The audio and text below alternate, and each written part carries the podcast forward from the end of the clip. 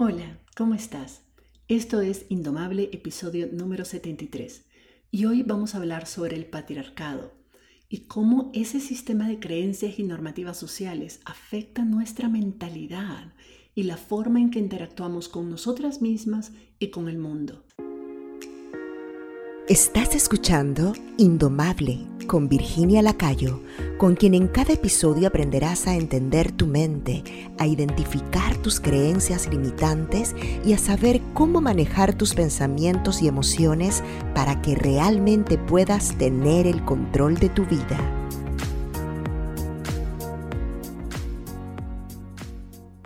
Yo creo que la desconstrucción de los sistemas colonizantes y opresivos comienza con una misma con la descolonización de nuestra propia mente, de nuestro cuerpo y de nuestras relaciones.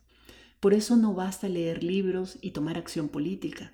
Es también importante que nos revisemos a nosotras mismas para ver dónde y en qué forma estamos internalizando y reproduciendo esos sistemas que queremos desconstruir. Muchas de nosotras estamos conscientes de las distintas formas de opresión, discriminación, invisibilización y exclusión que el patriarcado impone sobre las mujeres.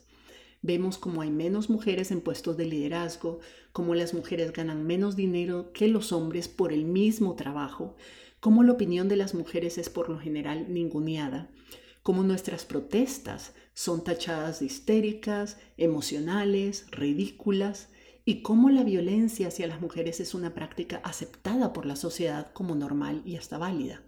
Tenemos años luchando contra esas normativas, pero pocas veces nos detenemos a pensar cómo la ideología patriarcal ha permeado nuestra mente y nos ha hecho internalizar creencias y comportamientos que afectan nuestro desempeño y la forma en que interactuamos con otras personas.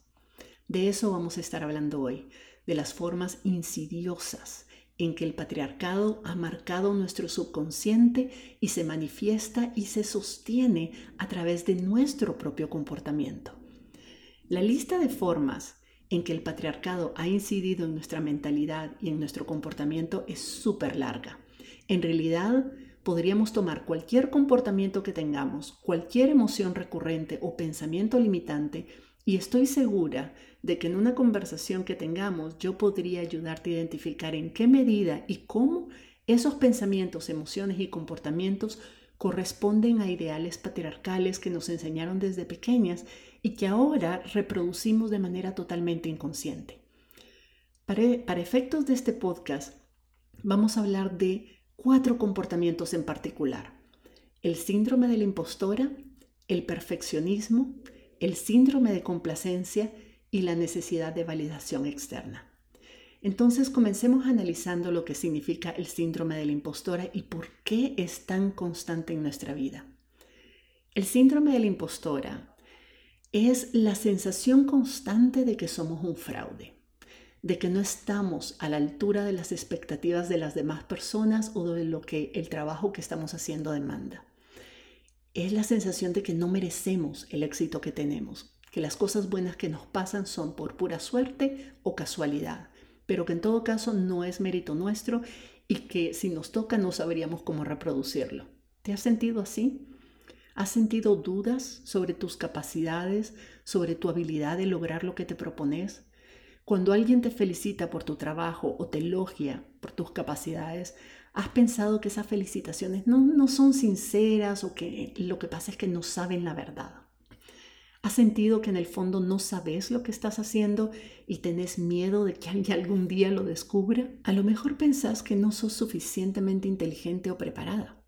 Tal vez no fuiste a la universidad o fuiste a la universidad, pero no tenés maestría. Entonces pensás que eso es prueba de que no estás tan preparada o no sos tan inteligente como otras personas que sí tienen esos títulos. Todo eso son expresiones del síndrome de la impostora. Y todas tenemos esos miedos, la sensación de que no somos suficientemente buenas en algo, que en el fondo no sabemos lo que estamos haciendo y que tarde o temprano las otras personas se van a dar cuenta y nos van a exponer, o nos van a correr, o vamos a perder todo lo que hemos alcanzado. Este síndrome de la impostora responde a la idea de que las mujeres somos menos inteligentes y menos capaces que los hombres y que por tanto todos nuestros méritos se deben a la suerte o a que hemos sido bien orientadas y bien entrenadas por hombres o por personas que de una u otra forma son superiores a nosotras.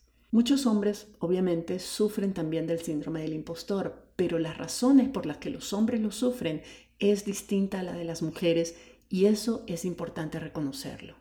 Este es uno de los aspectos más insidiosos del patriarcado, ese, ese síndrome de la impostora, pero no es el único. La otra forma en que el patriarcado incide en nuestra mentalidad es la insidiosa necesidad que tenemos de complacer a todo el mundo, de complacer a otras personas. Esta necesidad responde a la creencia inconsciente de que el rol de las mujeres es cuidar y hacer felices a las demás personas. Creemos, consciente o inconscientemente, que la opinión de las demás personas sobre nosotras o sobre lo que hacemos es más importante que nuestra propia opinión.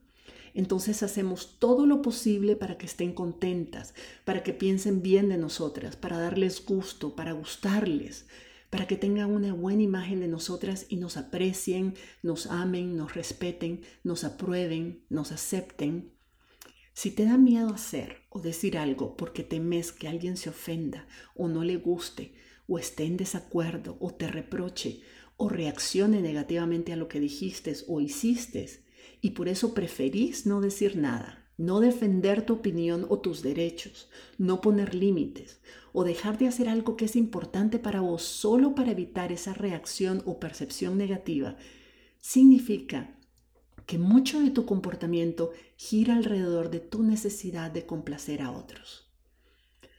Una forma común en que vemos esta creencia en acción es cuando le decimos que sí a muchas cosas que hubiéramos preferido decir que no, o cuando ponemos las necesidades y los deseos de otras personas por encima de los nuestros, o cuando simplemente no expresamos y hasta ninguneamos nuestra propia opinión, nuestras ideas y nuestras necesidades.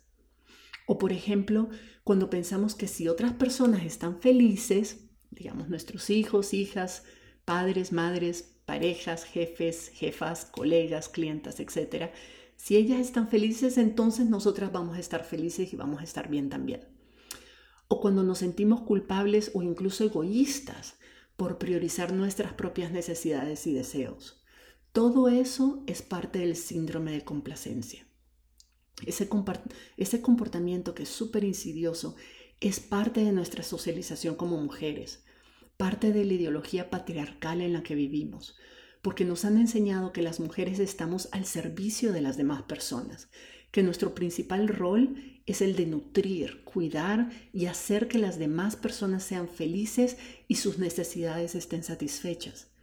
Entonces, cuando nuestras necesidades y deseos están en contradicción con los deseos, expectativas y necesidades de otras personas, automáticamente asumimos que sus necesidades son más importantes que las nuestras y por tanto las nuestras pueden esperar o simplemente ni modo, no se pudo. Y esa priorización de los deseos y las necesidades de otras personas sobre las nuestras puede ser sobre cualquier cosa en la vida cotidiana, desde qué se va a hacer de cena, hasta la posibilidad de negociar un aumento de salario o de dedicar parte de tu tiempo que le invertías a tu familia para montar tu propio negocio o para hacer un proyecto tuyo, dedicarte a tu hobby o algo que a vos te importa. Todo eso es el síndrome de complacencia. Estar más preocupada de lo que otras personas piensen o sientan sobre vos que de satisfacer tus propias necesidades y deseos y actuar para mantener a todo el mundo contento aún a costa de tu propio bienestar y de tu desarrollo personal. La tercera forma en la que el patriarcado nos mantiene oprimidas es la necesidad que tenemos de validación externa. Esta es la necesidad de que otras personas, tiene mucho que ver con lo que estoy hablando ahorita de complacer, pero es más allá de eso, tiene que ver con el valor propio, con lo que nosotros interpretamos como nuestro valor y nuestro aporte, ¿verdad?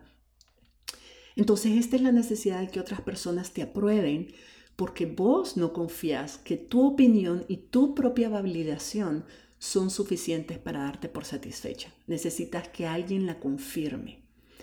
Las personas que necesitamos validación externa somos personas que no hemos desarrollado confianza en nosotras mismas y que no nos valoramos por lo que somos, sino que necesitamos constantemente de esa reafirmación o esas pruebas externas de que valemos. Queremos que otras personas nos digan que somos bonitas, que valemos, que somos inteligentes, que nuestra opinión es importante, que hicimos las cosas bien, que nos feliciten, que nos digan que merecemos los beneficios, los resultados que obtuvimos con nuestro trabajo. Y eso se debe, de nuevo, simplemente a que crecimos creyendo que las mujeres no tenemos valor por nosotras mismas, por el simple hecho de ser y de existir, eso no es suficiente para sentirnos valiosas.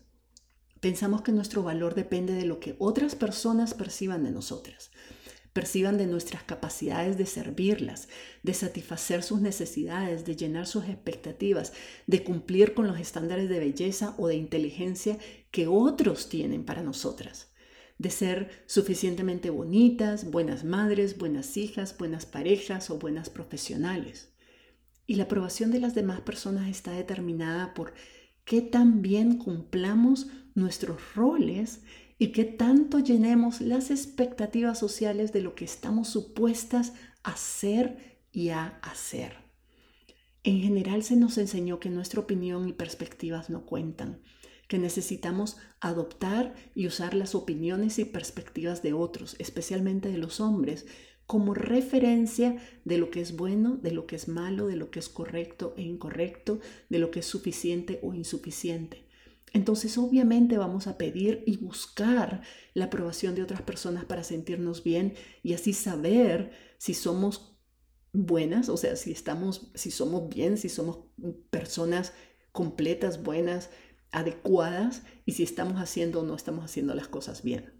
Y esto se refuerza, por supuesto, con la necesidad de complacer a otras personas y de ser perfectas, porque solo complaciéndolas en sus deseos y necesidades vamos a obtener su aprobación, cariño, respeto, confianza, etc. Y entonces vamos a poder sentirnos seguras y aceptadas.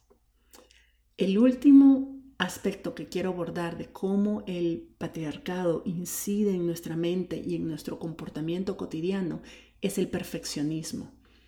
Y el perfeccionismo está también muy relacionado con el síndrome de la impostora y la necesidad de validación externa y de complacer a los demás. El perfeccionismo no es, como muchas veces creemos, ser perfecta, sino más bien la creencia que tenemos de que debemos ser perfectas en todo lo que somos y todo lo que hacemos y que todo sería mejor y todo estaría bien si tan solo fuéramos perfectas.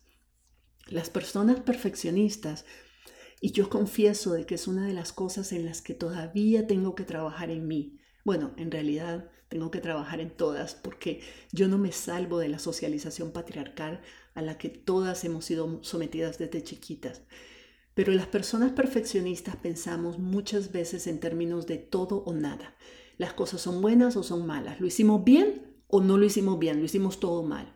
Estamos seguras de que lo, lo vamos a hacer bien desde el inicio o mejor, ¿para qué mejor ni comencemos? Por ejemplo, si sos de las personas que piensa que es mejor esperar hasta el lunes o el primero del mes o en enero para comenzar una dieta o comenzar un proyecto o hacer ejercicios o lo que sea, y si digamos empezaste y luego te interrumpís y entonces decidís que, ay, ya, ya la pasé, ya lo arruiné todo, mejor, mejor comienzo de nuevo el próximo lunes o el próximo primero de mes o el próximo enero y sentimos de que es que ya perdimos la oportunidad de hacerlo perfecto, bueno, ese es un signo de que somos perfeccionistas.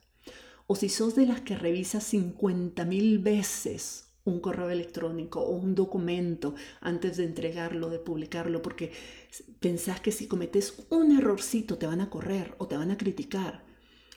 O si, o si por ejemplo, em, qué sé yo, si notas que que antes de hacer algo no lo haces porque no estás segura de que lo vas a hacer súper, súper bien y que te van a felicitar por ello. Por ejemplo, estás en una fiesta o estás en un bar de karaoke con tus amigas o tus amigos y está tu canción favorita, pero no te atreves a, cantarla como realmente te sale del corazón, de las tripas, así que tenés ganas de cantarla porque en tu mente vos decís, ay, pero yo no tengo la voz de Shakira, entonces voy a cantar mal. Y eso hace que te pases la fiesta tarareando en voz bajita eh, toda la noche en vez de realmente expresarte, porque simplemente la, la idea de no ser perfecta o de que te vayan a criticar es demasiado poderosa. O, por ejemplo, si te compraste un bikini hace dos años que te encanta, pero no te lo has puesto porque todavía no has llegado a tu peso ideal, al peso perfecto, al cuerpo de playa perfecto. Todos esos comportamientos muestran de que tenés una actitud perfeccionista. Pero la verdad es, ¿quién puede culparte por ello? Pensé en las niñas. Cuando somos chiquitas, nacemos sin tener ninguna idea de cómo funciona el mundo, ni de cómo debemos funcionar nosotras en el mundo. Entonces empezamos a observar a otras mujeres adultas y a otros hombres adultos que nos van enseñando las reglas del juego, nos van explicando cómo deben ser, cómo debemos comportarnos y cómo debemos ser. Entonces, cuando somos niñas, se nos felicita, se nos aplaude, se nos da cariño y atención cuando somos humildes, cariñosas, atentas, serviciales, cuando somos dulces, cuando somos entregadas, discretas, respetuosas de las personas mayores o personas con más experiencia y autoridad que nosotras, y ya sabemos de que en su mayoría son hombres, y son hombres y son personas blancas y son personas delgadas y etcétera, etcétera, ¿verdad? Y por supuesto se nos castiga de forma física, pero también psicológica y emocional y se nos condena cuando expresamos opiniones contrarias, cuando nos rebelamos, cuando ponemos límites, cuando priorizamos nuestras necesidades y deseos. Entonces en ese momento se nos acusa de egoístas, de antagónicas, de desobedientes, de malcriadas, de irrespetuosas, de marimachas y hasta de feministas. y si de adultas mostramos habilidades de liderazgo, se nos acusa de ser mandonas y arrogantes. Pero si un hombre muestra liderazgo, entonces es aplaudido, es respetado y hasta promovido en los puestos de trabajo. Una mujer que quiere explorar plenamente su sexualidad, ya sabemos, es promiscua, pero si un hombre lo hace, es muy macho. Ese tipo de condicionamientos sociales son los que van determinando todas esas ideas de quiénes se supone que debemos ser y cómo debemos comportarnos para ser aceptadas en sociedad. Es súper claro, lo ves en la vida cotidiana. Si un hombre, por ejemplo, invierte 100% de su tiempo trabajando, es un buen proveedor y es un buen padre de familia. Pero si una mujer lo hace, es egoísta y es mala madre. ¿Ves las contradicciones? Hay reglas muy específicas de cómo debemos ser y comportarnos las personas que nos identificamos como mujeres para poder ser aceptadas en esta sociedad. Y las consecuencias de no ser aprobadas y aceptadas por la sociedad son graves, o por lo menos son graves para nuestro cerebro, porque nuestro instinto de sobrevivencia asume que si la tribu, hablamos de la época de las cavernas, ¿verdad? Si la tribu nos rechaza, vamos a estar indefensas y nos vamos a morir. Entonces el patriarcado, como todos los demás sistemas opresores, utiliza ese miedo instintivo para mantenernos sumisas.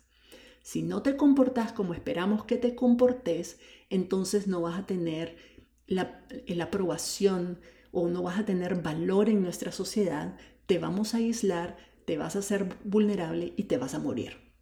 Y si quieres sobrevivir, pues más te vale seguir las reglas que hemos establecido y ganarte porque no naces con ello, ganarte la aprobación del grupo. En general, las personas socializadas como mujeres hemos sido objetos de aprobación o desaprobación de las demás personas, ya sea por nuestra apariencia física y o por nuestra capacidad de complacer y de hacer feliz a las demás personas. Pero te pregunto, ¿qué sería distinto en tu vida si pudieras liberarte de todos esos patrones de sumisión? Todas esas creencias limitantes.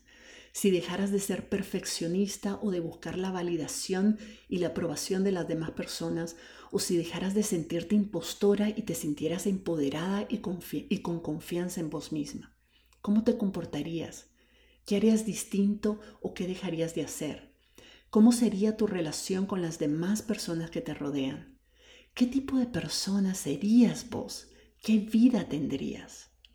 Yo creo que para comenzar, si no estuviéramos tan condicionadas a actuar en base a esas creencias patriarcales y a todas esas normas sociales y de género que nos, que nos hacen ser perfeccionistas y complacientes e inseguras de nosotras mismas al punto de necesitar constantemente reafirmación y validación externa, entonces creo que podríamos tener una vida más auténtica. Podríamos arriesgarnos a hacer más cosas que no hemos hecho antes y que son audaces porque confiaríamos en nosotras mismas y en nuestra capacidad de hacer cosas difíciles y nuevas. No le tendríamos tanto miedo al fracaso, ni a lo que otras personas puedan pensar o decir de nosotras. Nos tomaríamos las cosas menos a pecho, no personalizaríamos tanto las diferencias de opinión, nos sentiríamos más libres de ser quienes queremos ser y de vivir la vida que queremos vivir y de experimentar.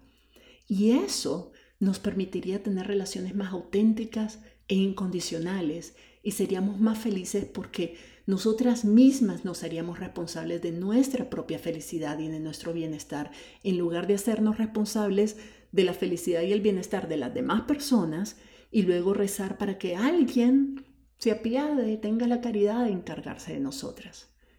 En nuestro trabajo también habría una gran diferencia. En nuestro trabajo, si fuéramos menos complacientes y menos perfeccionistas, seríamos mucho más productivas, procrastinaríamos menos, tomaríamos más iniciativas, correríamos más riesgos montando proyectos nuevos o nuestros propios negocios, nos proyectaríamos más, estaríamos, nos, nos pondríamos más en la esfera pública, participaríamos más de los espacios colectivos, sobre todo en aquellos donde se toman decisiones, y entonces podríamos influenciar más las decisiones que se toman. Tendríamos mucho más poder para hacer una diferencia en nuestras organizaciones y en la vida de las personas a nuestro alrededor. Y no solo eso, en nuestras relaciones personales. Si no estuviéramos permeadas por todas esas creencias limitantes, nos sentiríamos menos frustradas y resentidas porque nos matamos por darle gusto a todo el mundo y nadie nos corresponde. Nos sentiríamos menos ansiosas por el miedo a ser rechazadas, abandonadas o a que no nos quieran. Seríamos también más honestas con las otras personas y haríamos las cosas que hacemos porque las amamos realmente y no porque esperamos que ellas nos amen si lo hacemos. Proyectaríamos menos y seríamos más claras y honestas en expresar lo que necesitamos y lo que queremos. Y seríamos más felices porque tendríamos la confianza de saber que si estamos en una relación es porque queremos estar ahí, no porque la necesitamos, no porque no tenemos alternativa. Y por último, en relación con nosotras mismas, si no tuviéramos toda esa influencia patriarcal, seríamos más consistentes con nuestra propia palabra no nos defraudaríamos porque haríamos siempre lo que decimos que vamos a hacer en lugar de ponernos miles de excusas y de sucumbir a los miedos del qué dirán o el miedo a la desaprobación. Nos sentiríamos seguras de nosotras mismas y de lo que valemos. Si lográramos liberarnos de todas esas creencias y logramos volvernos menos perfeccionistas, entonces no estaríamos tratando de complacer a nadie ni buscando la aprobación de nadie. Nos amaríamos más y aceptaríamos mucho mejor nuestro cuerpo y nuestras condiciones físicas tal y como son. Si deseamos en ese momento cambiar algo, sería porque nos amamos y queremos un cuerpo más ágil y saludable, no para llenar estándares de belleza o para buscar la aceptación y el afecto de los demás. Todo eso sería distinto si no nos creyéramos todas estas absurdas ideas que nos metieron en la cabeza desde chiquitas si fuéramos capaces de identificarlas y cuestionarlas para que no sigan controlando nuestros pensamientos, nuestras emociones ni nuestras acciones. Porque es así como funciona. Una vez que nos creemos lo que nos dicen sobre nosotras mismas, sobre nuestros cuerpos, sobre nuestros roles en la familia, en la pareja, en la sociedad, sobre nuestras capacidades y lo que es posible para nosotras, entonces una vez que creemos esto, nuestra mente se encarga, ya no necesitamos que nos lo sigan repitiendo, nuestra mente se encarga de reproducir esas creencias una y otra y otra vez en cada oportunidad que se presenta. Y cuando tenemos esos pensamientos de debería hacer más esto o lo otro, o debería hacer esto, o no debería hacer esto, uy, el coco. esos pensamientos van a generar emociones de miedo, de vergüenza, de duda, de inseguridad, de ansiedad, de rechazo, todas esas emociones. Entonces es normal que cuando sentimos una emoción como esa, hagamos lo que sea que tengamos que hacer para evitarla, para no sentirla. Y vamos a hacer lo que creemos que, eh, que nos va a evitar las consecuencias negativas de no llenar las expectativas sociales. Pero no importa qué tan conscientes, qué tan feministas e ilustradas estemos sobre todos estos temas, nuestro cerebro humano está programado para garantizar nuestra sobrevivencia como especie. Y eso significa que va a buscar a cualquier costo cómo evitar riesgos y dolor.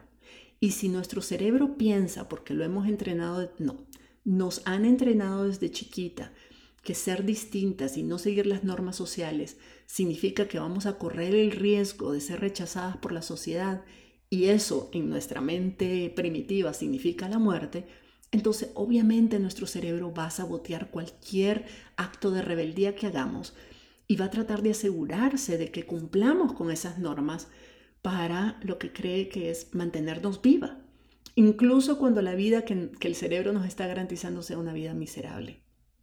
Por eso es que insisto que leernos 200 libros sobre el patriarcado y otros sistemas de opresión, opresión o forzarnos a ser más asertivas e incluso repetirnos mil veces frente al espejo todas esas, eh, todas esas tips de la psicología positiva y las afirmaciones, repetirnos mil veces frente al espejo que la forma de nuestro cuerpo no determina nuestro valor, no siempre funciona no siempre funciona porque mientras no cuestionemos a fondo las creencias que tenemos y las sustituyamos por otras igualmente válidas pero más empoderantes, nuestro cerebro se va a ir por defecto hacia el comportamiento que sabe que será aceptado y aprobado por la sociedad en la que vivimos. Pero sabemos por experiencia propia que si no nos sentimos, que sí, más bien, si nos sentimos insuficientes, si dudamos de nosotras mismas, si somos perfeccionistas y nunca estamos contentas con lo que somos o lo que logramos, si necesitamos que otras personas nos aprueben, nos elogien, nos felicitan o nos convenzan de que somos bonitas, valiosas y competentes para sentirnos bien, entonces no importa cuántos libros leamos, cuántos cursos recibamos, cuánto éxito tengamos, cuántos títulos saquemos, cuánto dinero acumulemos, o cuánto nos matemos en complacer a otras personas, o cuánto nos sacrifiquemos por la causa, o qué tan ideal sea nuestro cuerpo, nuestra familia, nuestro éxito, nuestra vida, nunca vamos a estar bien, porque la opresión la llevamos adentro, esa crítica más bien esa criticona de que nunca estamos, nunca somos suficientes y nunca somos lo perfectas que deberíamos hacer, la llevamos dentro. La única forma de romper con ese ciclo es identificando cuáles son los pensamientos que te hacen sentir así y desbancarlos. Entender a fondo de dónde vienen, demostrarte que son mentiras, que son manipulaciones, demostrarte que las consecuencias no son lo que tu cerebro teme que sean, no te vas a morir y desde ahí escoger pensar de forma intencional en pensamientos que te empoderen y que te permitan vivir la vida que querés vivir y practicarlos, practicar esos nuevos, esos nuevos pensamientos todos los días hasta que se vuelvan verdad y te los creas. Ese es un ejercicio que no es puramente intelectual. Por eso es que las afirmaciones positivas no son suficientes. Cambiar las creencias más profundas es un trabajo que combina ejercicios mentales con acciones prácticas todos los días. Por eso creo que el coaching es tan poderoso, porque es accionable. Nos ayuda a identificar y entender los pensamientos más profundos que nos limitan. Pero después no nos deja colgadas con el entendimiento, lamentándonos de que sea así, sino que nos ayuda a establecer un plan de acción para cambiar esos pensamientos. Y al cambiarlos, cambiar nuestras emociones que son las que nos generan eh, eh, las acciones que tomamos, ¿verdad? Y al cambiar nuestras emociones, cambiamos la forma en que interactuamos con nosotras mismas y con el mundo. Y estas acciones, estos comportamientos que tenemos desde una mentalidad distinta, es lo que va a crear nuevos resultados y va a cambiar nuestra vida. Si querés aprender un poco más sobre cómo inconscientemente has internalizado muchas de las creencias impuestas por sistemas opresivos como el patriarcado, pero no solo el patriarcado, la supremacía blanca, las religiones institucionalizadas, el capitalismo consumista, que nos hacen creer en ciertas ideas y nos meten miedo para que no solo no los cuestionemos, sino que inconscientemente los internalicemos y los sigamos reproduciendo y perpetuando.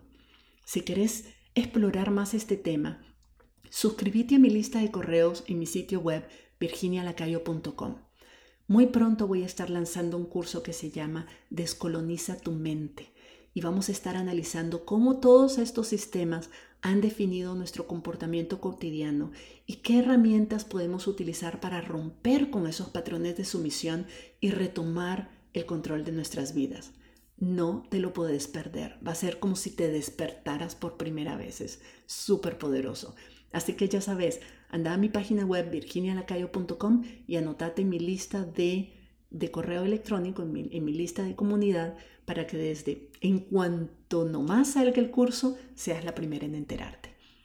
Nos vemos por allá y nos escuchamos en la próxima. Si te gustó este episodio, puedes registrarte en el programa Indomable, la comunidad de desarrollo personal donde Virginia Lacayo te acompañará y te brindará herramientas que te ayudarán a transformar tu vida. Visita la página virginialacayo.com y regístrate para recibir contenido exclusivo.